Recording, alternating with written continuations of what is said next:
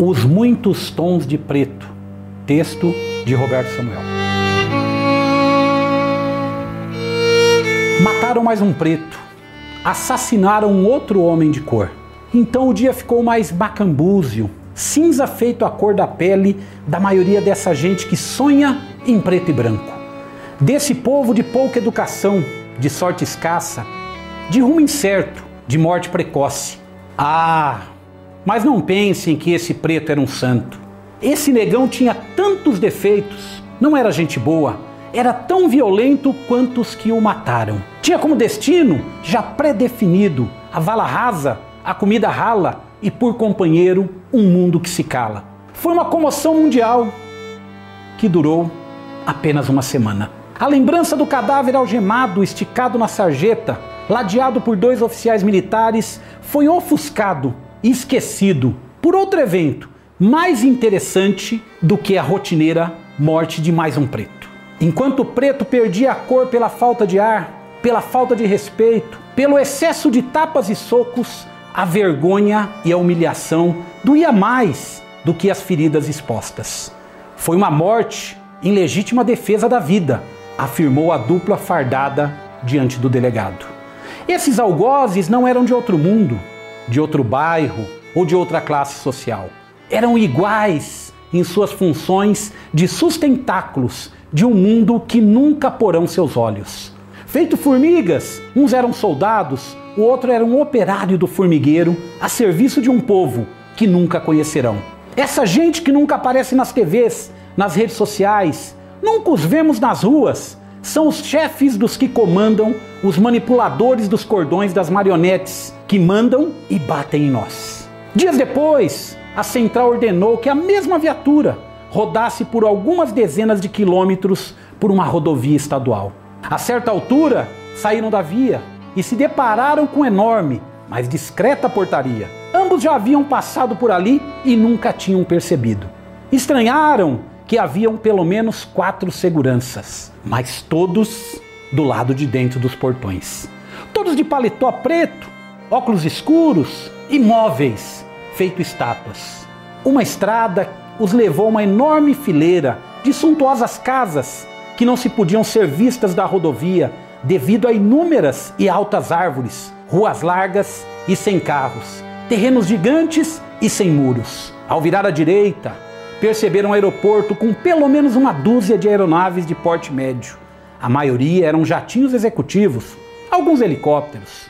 Um pouco mais à frente, três ou quatro pessoas tentavam conversar com um vizinho, que estava visivelmente exaltado. Devido à raiva, a cor da pele do cidadão variava do rosa ao vermelho intenso.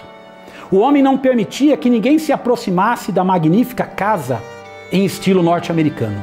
Ele dono de um temperamento explosivo, seja nos negócios, seja na vida privada. João Milionário Branco Tedesco havia discutido com a esposa pela enésima vez e a agrediu. Mas ela sempre reagia à altura e desta vez não foi diferente. Na troca de tapas, um soco derrubou a jovem senhora Branca Alves Branco Tedesco, que bateu a cabeça em uma quina de um imóvel da riquíssima sala. Morreu na hora. A dupla Soldado Oliveira e Cabo Silva, veteranos da Polícia Militar, cucarachas que se acham brancos e agem de forma racista contra seus iguais mais amorenados, se sentiam pretos diante da brancura da pele daquele povo. Todos que viam por ali eram branquíssimos, cabelos muito lisos e bem cortados, muitos de olhos claros, bonitas roupas. Então a dupla percebeu suas fardas, gastas, velhas, puídas. O colete à prova de balas tinha algumas partes descosturadas, algumas manchas. Até tentaram se impor, mas foram humilhados.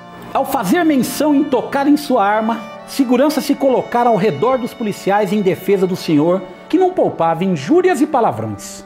Quem foi esse idiota que chamou essa corja?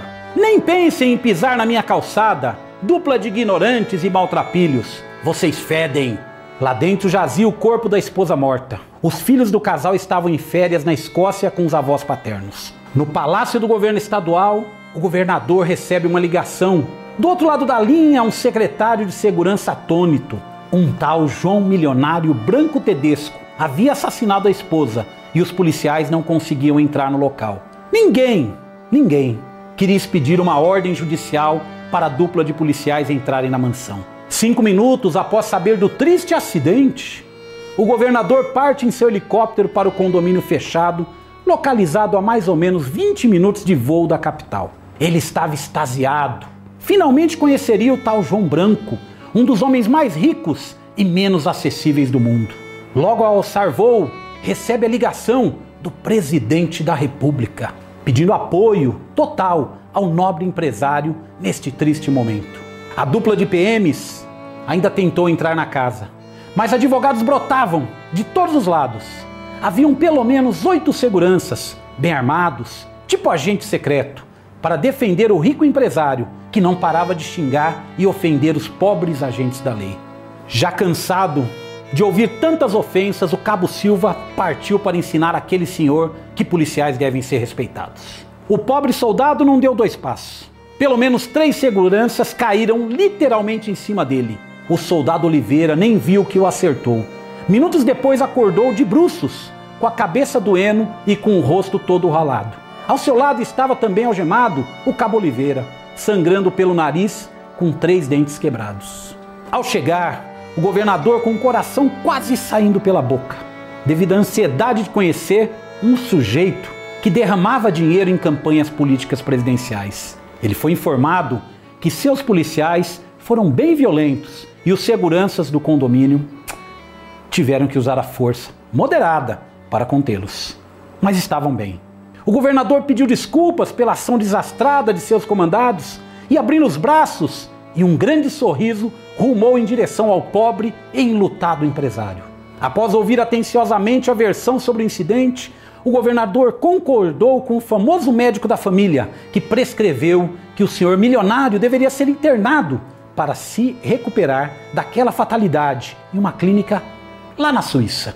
Durante todo o tempo, os militares foram quase esquecidos, permanecendo algemados, sangrando, rostos inchados, colocados ao preto e quente asfalto. Uma sensação sufocante da humilhação provocada pelo excesso de tapas e socos da dupla suburbana.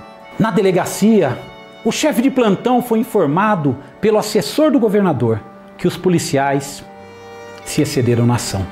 Mas a vítima não faria nenhuma queixa oficial e o caso foi arquivado.